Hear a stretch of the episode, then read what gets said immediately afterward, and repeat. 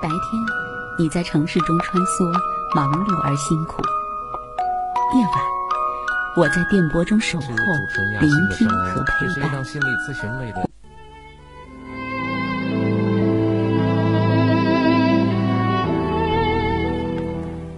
听众朋友，晚上好。调频一百点六中波幺幺二五，武汉经济广播。每天晚上二十二点到二十三点，准时来到大家身边的今晚我和你节目，还有主持人雅欣的声音。此刻您在忙些什么呢？有时候会不会觉得被生活的鞭子抽打的无处落脚，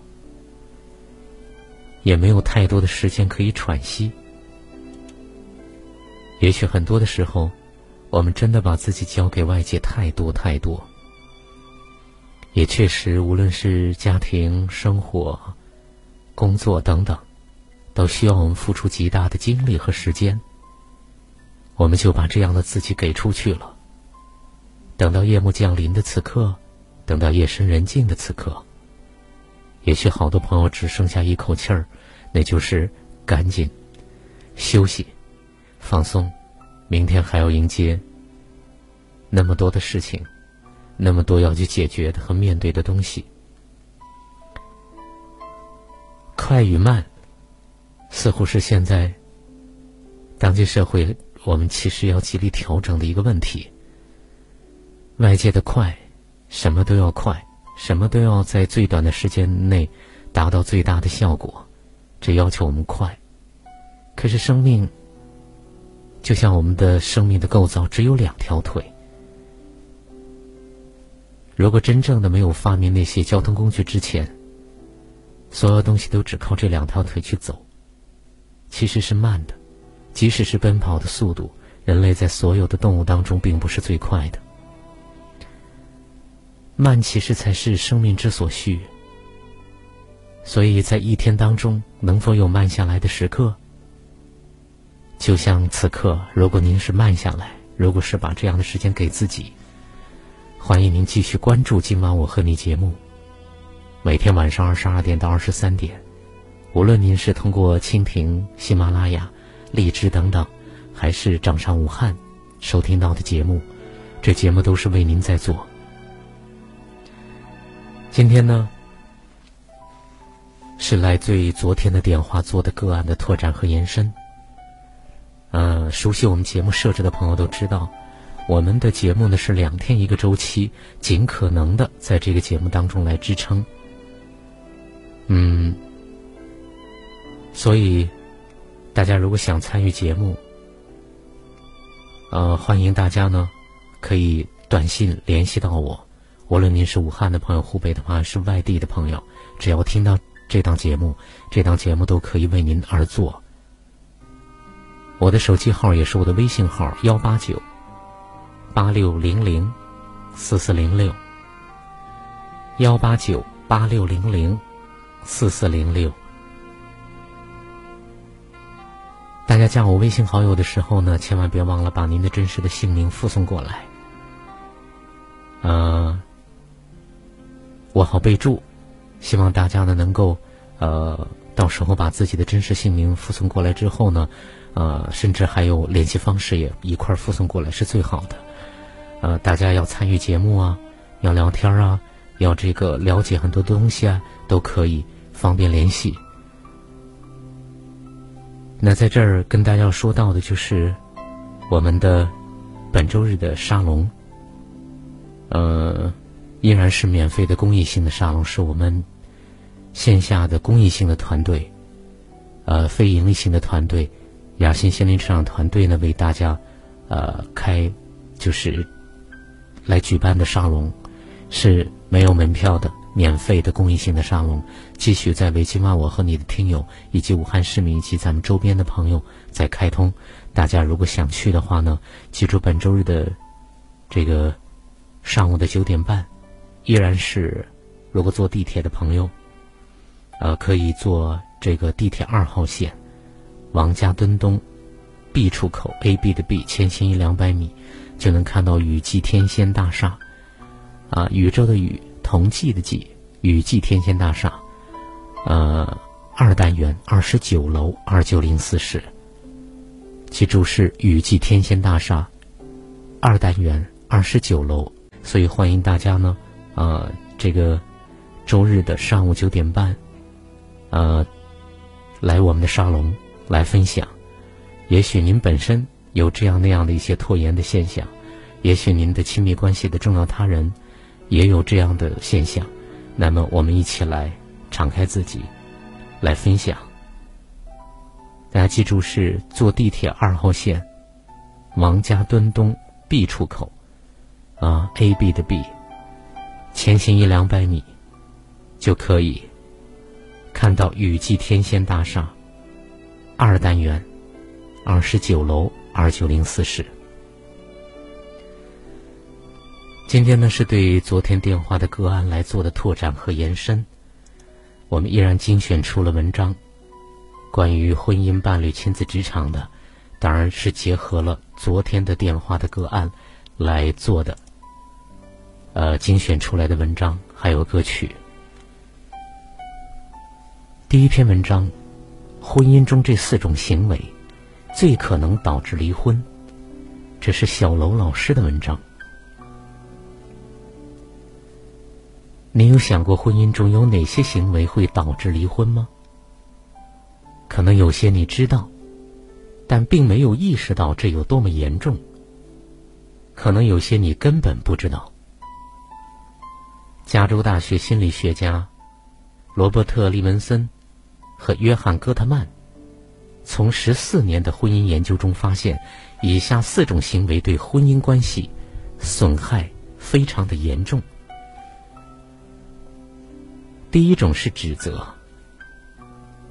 指责是伴侣发生争执时常出现的行为。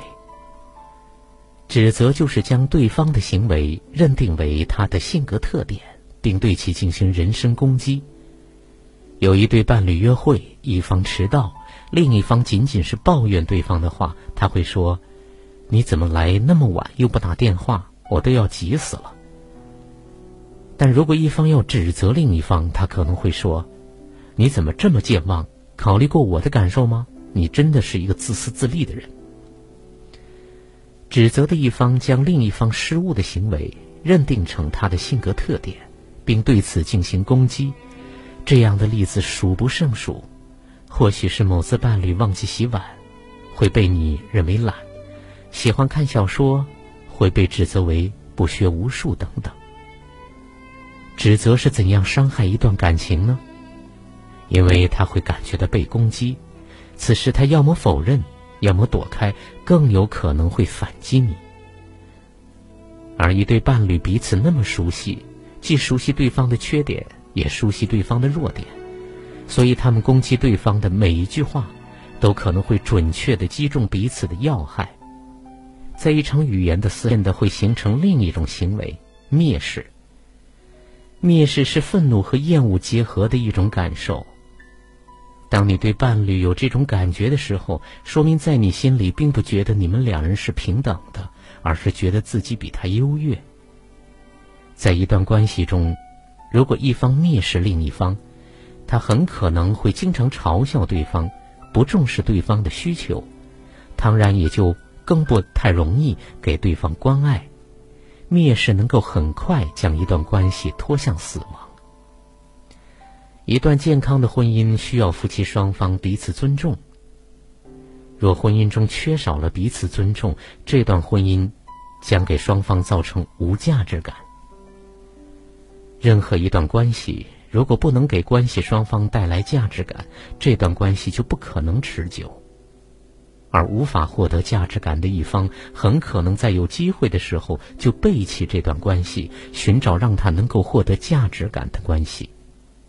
在一些遭遇出轨的婚姻中，有些人出轨的对象可能各方面都比不上本来的伴侣，但是这段关系却可以。给长期得不到伴侣尊重的人一种极大的价值感和存在感。那些充满嘲讽、蔑视的婚姻，除了破坏关系，还会对一个人的免疫系统造成伤害。生活在这种婚姻中的夫妻可能常常会生病，比如反复感冒。第三是防御，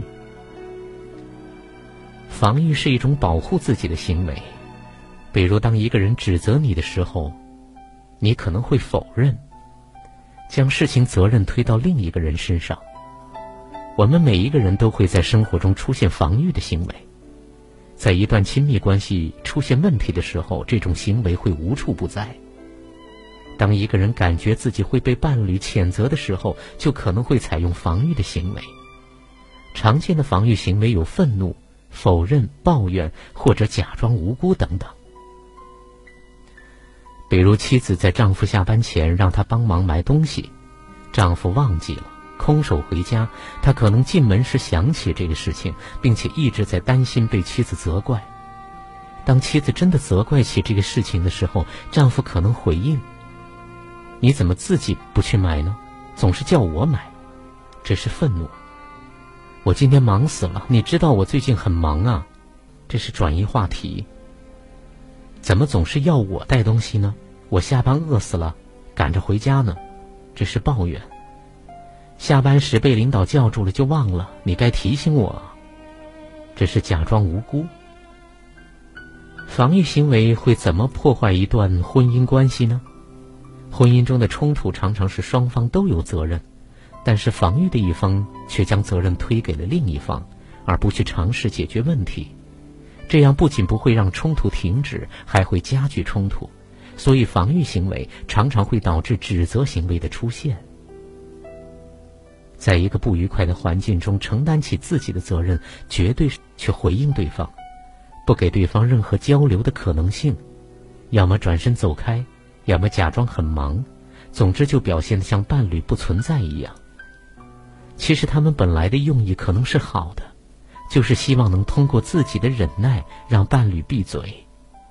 通常夫妻双方。或者夫妻一方经常表现出这种行为的时候，说明婚姻关系已经在冲突中触礁多少次了，以至于一方认为无法通过语言来解决这种冲突，但又不想冲突升级，所以干脆采取了回避的方式。但遗憾的是，当一方愤怒而另一方回避的时候，得不到回应的一方只会更加的愤怒。若两人都采取回避的方式，婚姻中的问题将再也没有解决的机会。就好像家里有垃圾，大家就把它们扫到地毯下面，假装垃圾不存在。但这种自欺欺人的行为，又能持续多久呢？所有的这些行为，如果只是偶尔出现在婚姻中，并不会造成太大的危害，甚至可以说是完全正常的。但如果夫妻双方经常出现以上四种行为，婚姻持续下去的可能性就会越来越小。你可以在和伴侣发生冲突的时候，观察自己和伴侣最容易采用哪种方式应对。如果你们总是采用这四种方式中的一种或几种，或许你们应该赶快刹车，寻找一种有效的方式来解决冲突。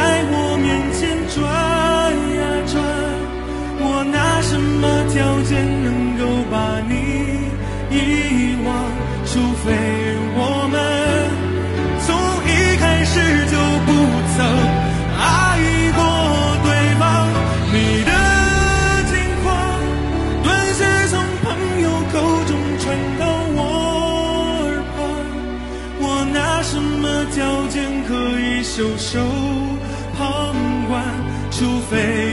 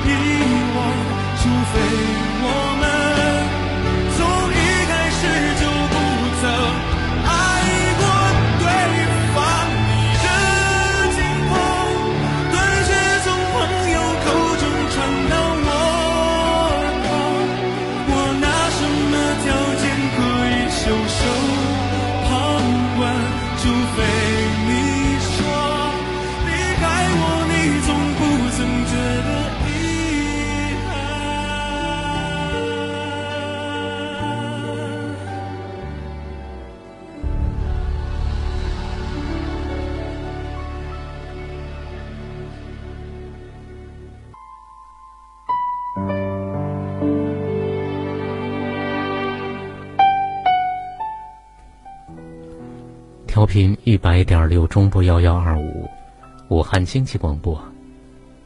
每天晚上二十二点到二十三点，依然是主持人亚欣的声音，在今晚我和你节目当中和大家相逢。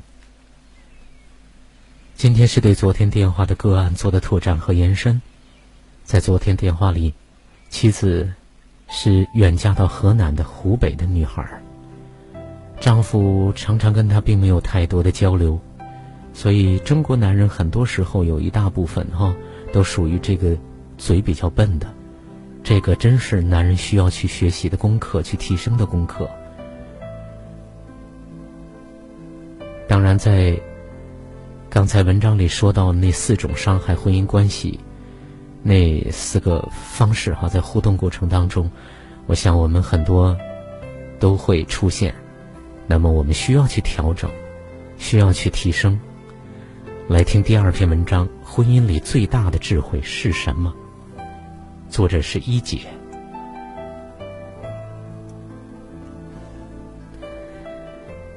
有人说，爱情到婚姻可悲的一点是，恋爱的时候优点放大，缺点屏蔽；婚姻阶段，缺点膨胀成银河系，优点变成了海底泥。其实还有比这个更可悲的。就是连当初的优点带来的好都变成了双刃剑，想来想去都觉得自己领证那段时间肯定是被下降头活见鬼了。在电影《革命之路》里，生动展现出一对如花眷侣的婚姻如何一步步走向了毁灭。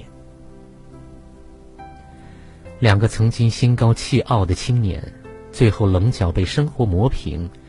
无数次支离破碎的争吵后，悲痛的妻子整理照片，发现了丈夫年轻的照片，想起他曾经描述的美好的巴黎，她提出了一个计划：全家搬到巴黎，以拯救这个家庭。但是执行这个计划的复杂过程，双方展现出了更多的自我。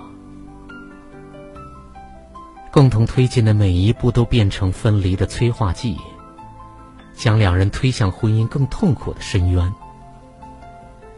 在婚姻中有一种境界叫做交流的无用性。我们大可以说出很多的哲理，可以展现很高的智慧，我们总希望通过表达来解决问题，其实只是变相强调自我的重要。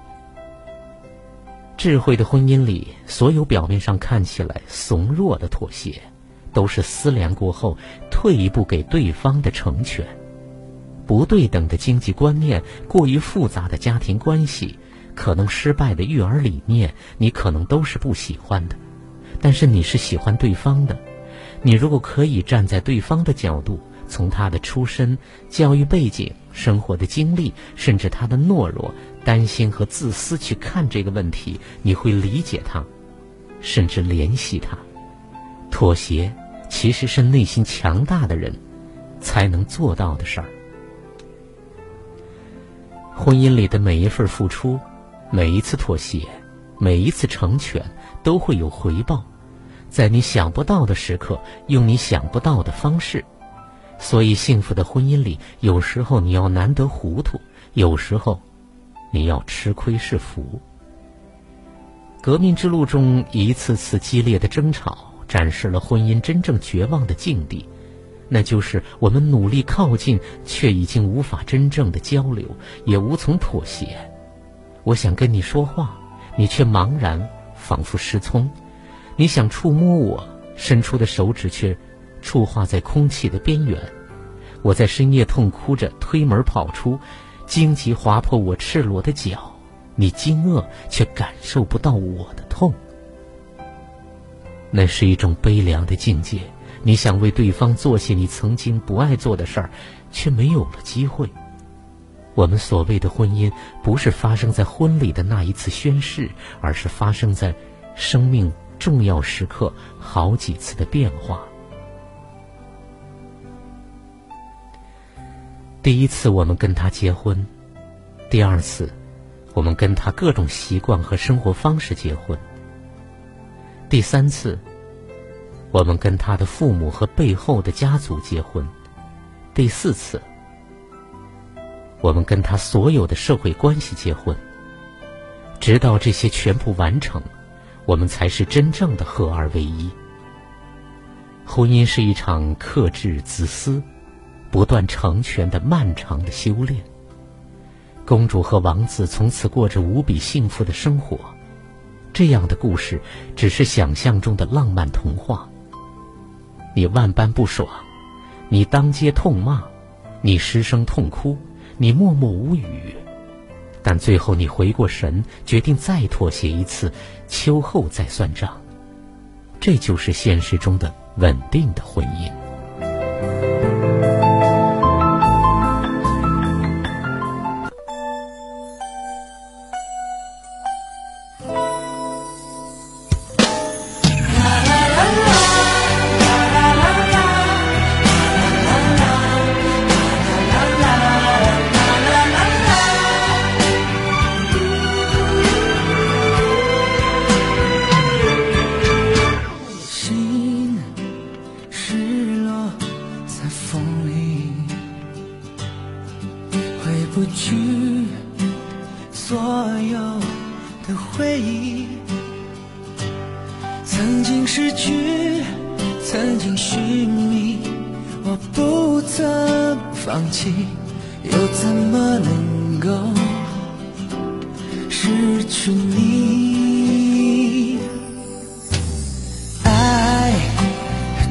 坚持到底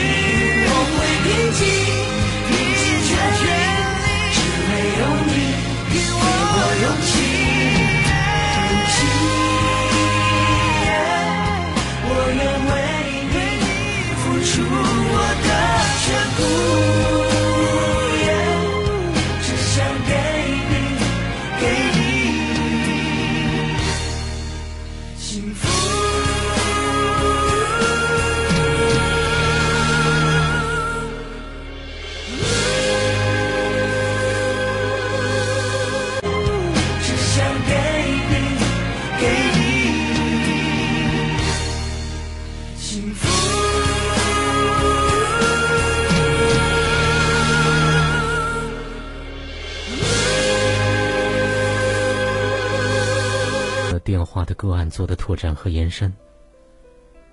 在这说一下，本周日的上午九点半依然是公益性的沙龙，我们共同来说一说我们生活当中的拖延症。其实很多的拖延里面藏着我们很多没有去看望的自己，有很多没有去舒展的那些皱褶的地方，还有很多我们没有能力或者不愿意去看的伤口。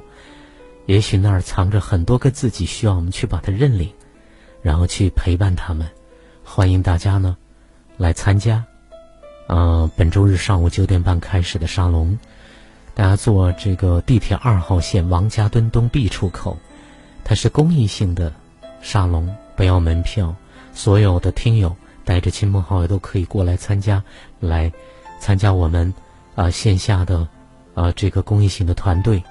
今呃，这个雅欣心灵成长团队的免费公益性的沙龙，啊，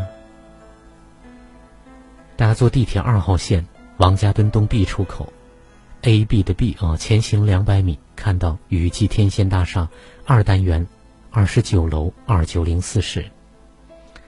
刚才第二篇文章说到，人结婚要经过四个阶段啊，第一是。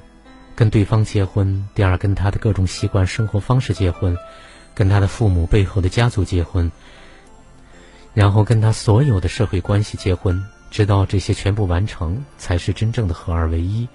我想这是一个外在的啊的一种描述，但是对于我们内在来说，结婚真的是一个不断发生的过程，这真的是不断的和自己内在啊去完成完成相遇和解。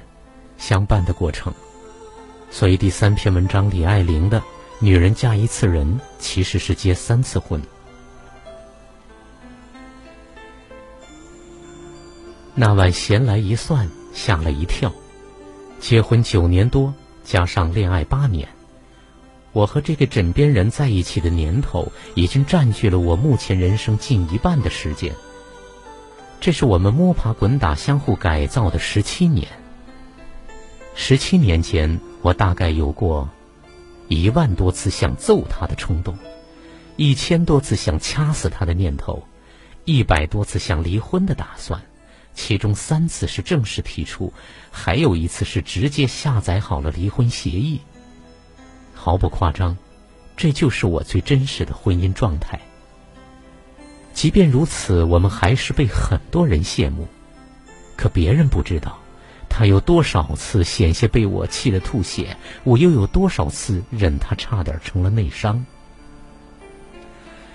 婚姻这东西就像徐飞的半面妆，一半光鲜，一半丑陋，一半火焰，一半海水，一半妩媚，一半负累。某天在网上看到一段话：所谓婚姻，表面上看是嫁一次人。实际上，女人是结三次婚。我心领神会，但凡在婚姻里打过滚的人，无一不赞同。第一次与你爱的人结婚，恋爱期间有一次我在衣柜前收拾了半天，老公站在一旁被这画面感动，感慨万千的说：“我一定要早点把你娶回去。”我也感动到不行。把头靠在他肩上，说：“我们一定要尽快的有自己的家。”我就在温馨的灯下为你叠衣服。我那时脑子大概是被门挤了，但哪个恋爱中的姑娘没拥有过人生中最金贵、最甜蜜的一段时光呢？男人悉心的呵护，百般体贴，视若珍宝，心尖掌上，女人无一不曾将这画面憧憬为永恒。与相爱之人执手成说，共筑围城，情深至此，夫复何求？第二次与他的习惯结婚，别意外，婚后不出半年，生活会自动为你撕掉 P.S. 过的美颜，他的脏衣服、臭袜子只会扔进洗衣机，别的就什么都不管了。有一次，我强忍怒火问他：“咱家洗衣机什么牌的？”功能好强大，他不解说，就是海尔很普通的一款啊。我恨不能揪着他的耳朵拖到衣柜面前看看。你只管按个按钮，洗衣机就能自动洗净、晾干、烫平、叠好、挂起、分类、摆放，简直堪比最高科技的流水线。这边进去一头猪，那边出来火腿肠啊！这世上还有比老婆更人性、更智能的品牌吗？闺蜜婚后吐槽说：“他在哪儿用过的东西，只会放在哪儿。茶几前剪过指甲，指甲刀绝不会放回抽屉。在餐桌边换了拖鞋，多少天都会一直放在这儿。你说他没长脑子吗？”哈哈，这才哪到哪儿呢？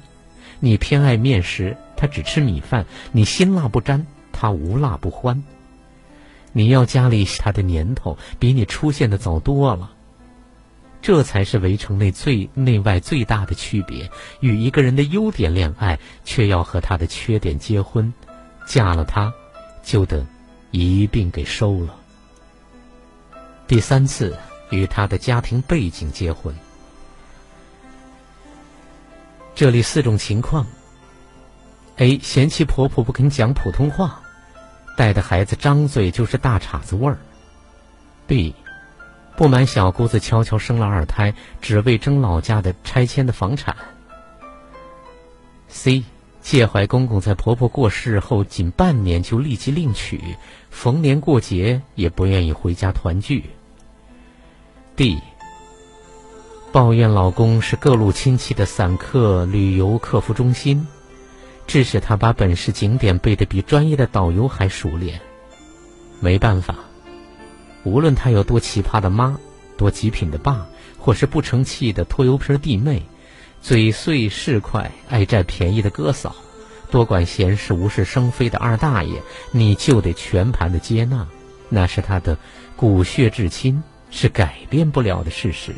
他们比你提前二十多年就和你男人生活在一起了，你哪能像蜘蛛侠一样从天而降，只把他的人？掠走就完事了呢？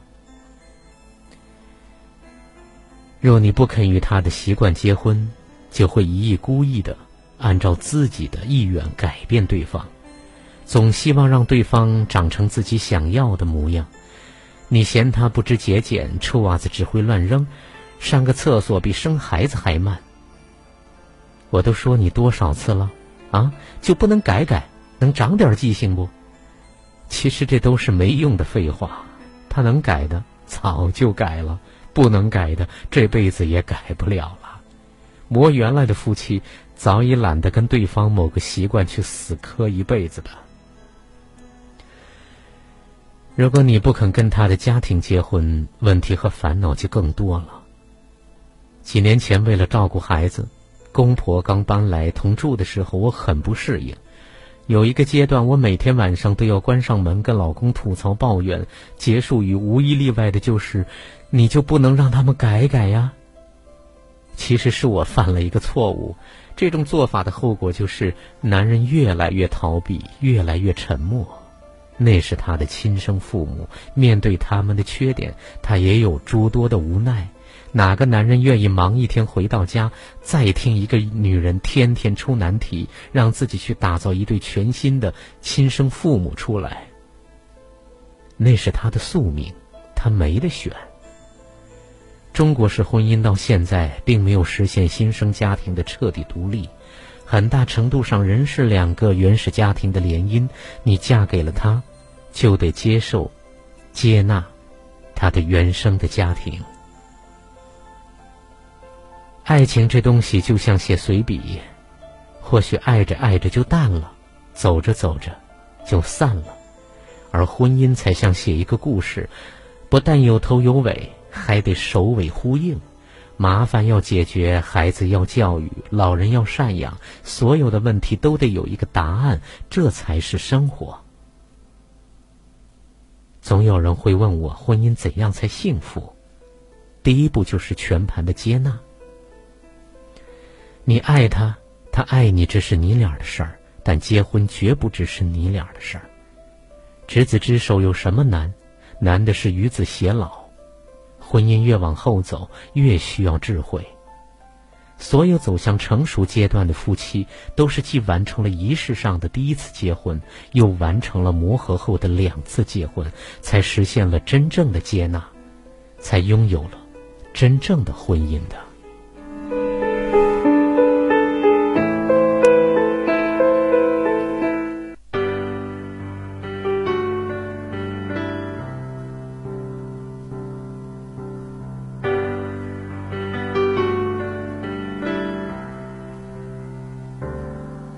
相聚的时间也许不算多，只有短短一刻，却能在人生漫漫的旅途画下彩虹颜色。手心的温暖也许不算多，只有这么一刻，却能在这样寒冷的夜晚化作星星闪烁。我们都曾迷惑，也曾陷入沼泽，还好有你借我的阳光，让希望都降落。总有一些梦想对你诉说，等美梦成真的时候，你陪在我左右。让们仰望天空多辽阔，多一颗温暖在你我的手中左右。让我们仰望天空多辽阔，多一颗温暖在你我的手中。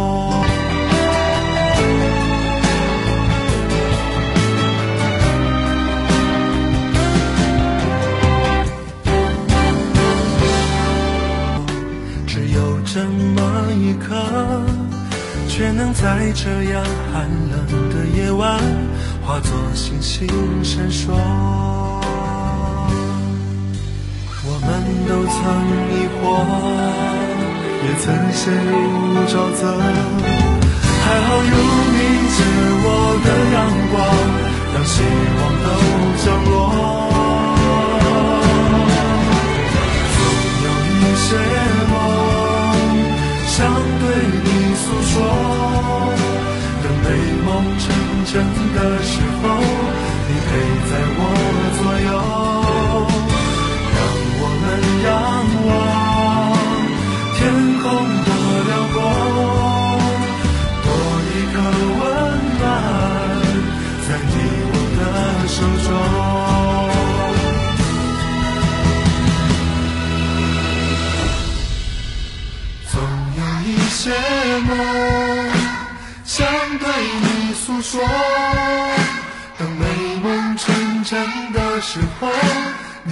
在我左右，让我们仰望天空多辽阔，多一个温暖，在你我的的时候，你陪在我。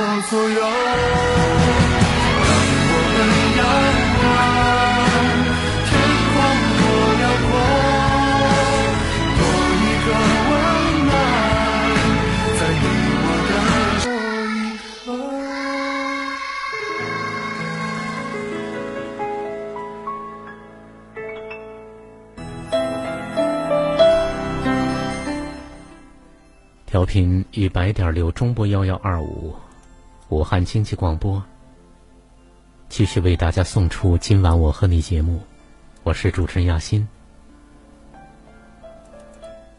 今天是对昨天电话的个案做的拓展和延伸。第三篇文章呢，说到一个女人结婚要结，其实要结三次婚啊，就是在一个家庭里面，跟爱的人结婚，跟爱的人的习惯结婚，跟他的原生家庭结婚。呃，好像写这一类的都是在写女人的，好像咱们男人就没有这个过程。其实都是的哈，都是这个怎么说呢？我们还真是，我想起《西游记》里面，我们还没有孙悟空的七十二变，呃，连猪八戒的三十六 变都没有。呃，但是我们在婚姻的过程里面，我们要一路，呃，打各路的妖怪，然后还要去西天取经，最后功德圆满。这个比西天取经还要难。我们是边打妖怪边长本事，这个是不容易的。来听第四篇文章，这也是我为昨天的打进电话的那位朋友写的一篇文章，其实也是给给很多的听友写的文章，叫“睁开心眼看呈现”。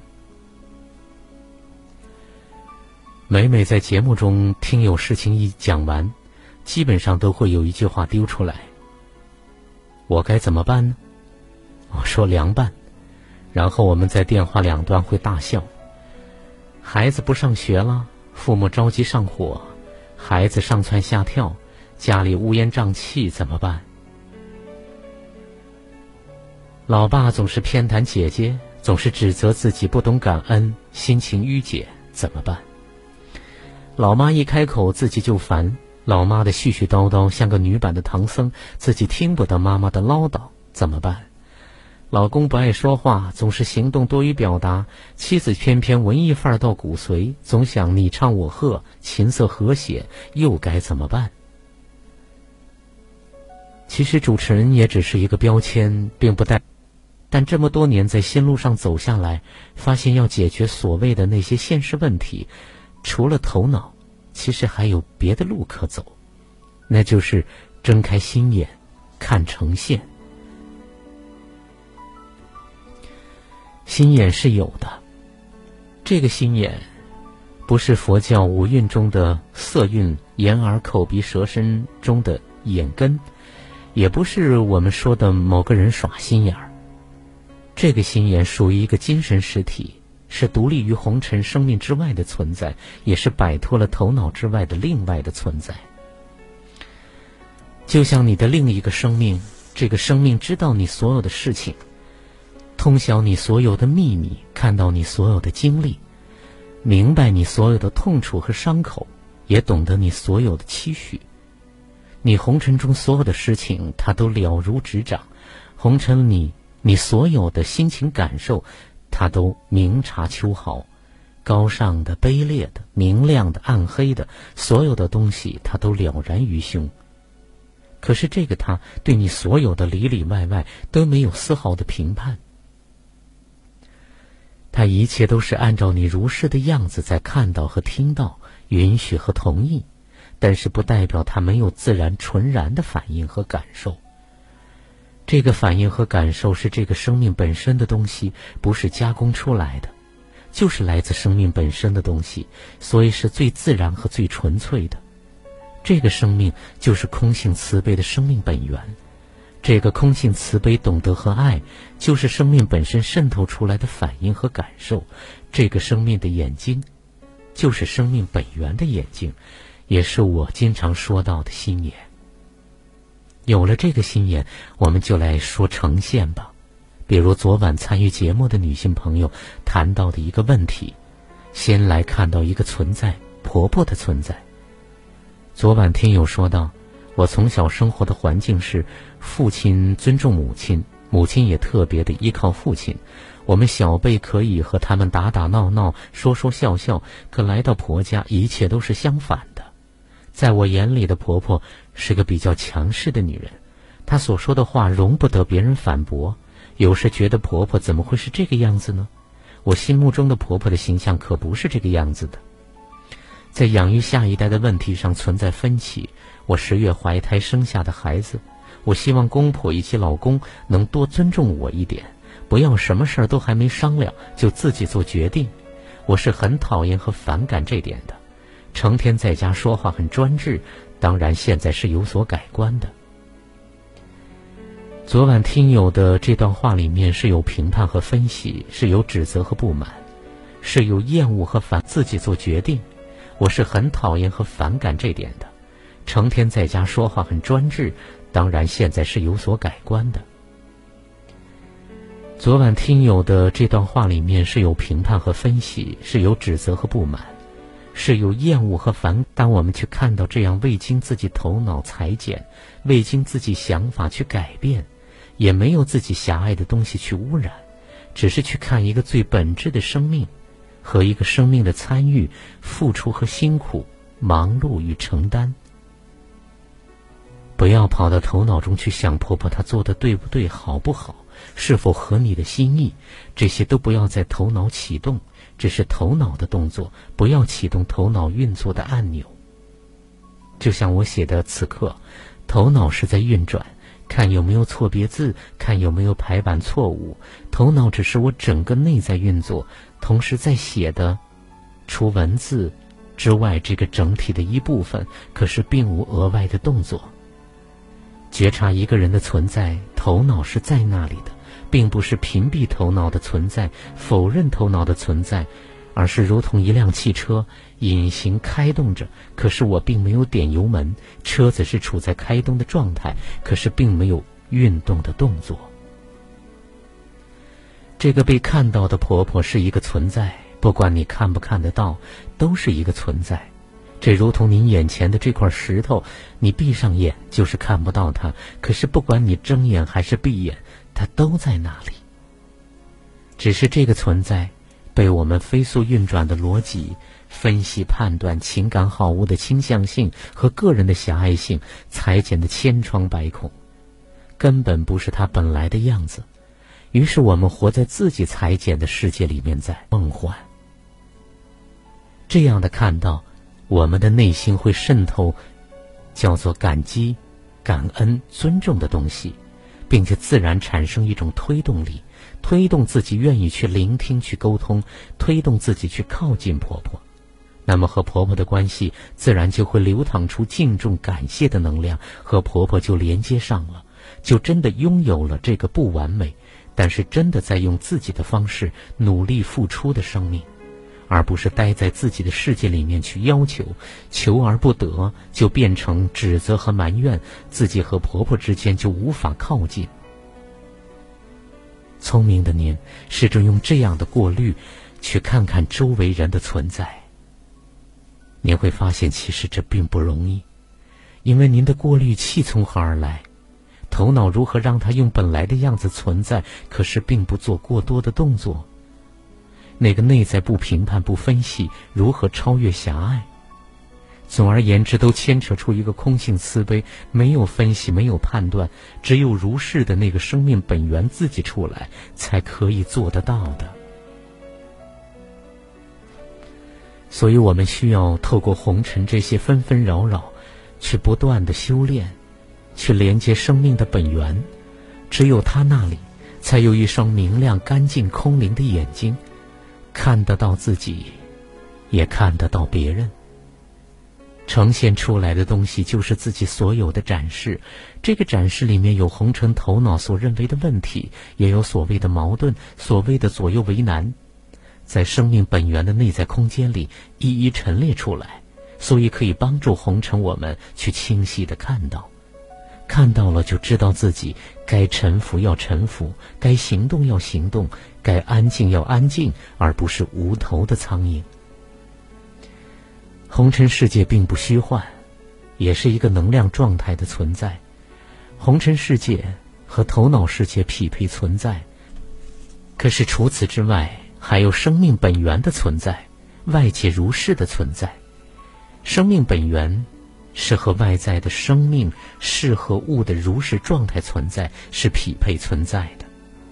让我们不断的下潜，进入生命本源存在，于是我们就进入了与之匹配的如是存在的世界，简单而明亮，干净而如是存在的世界了。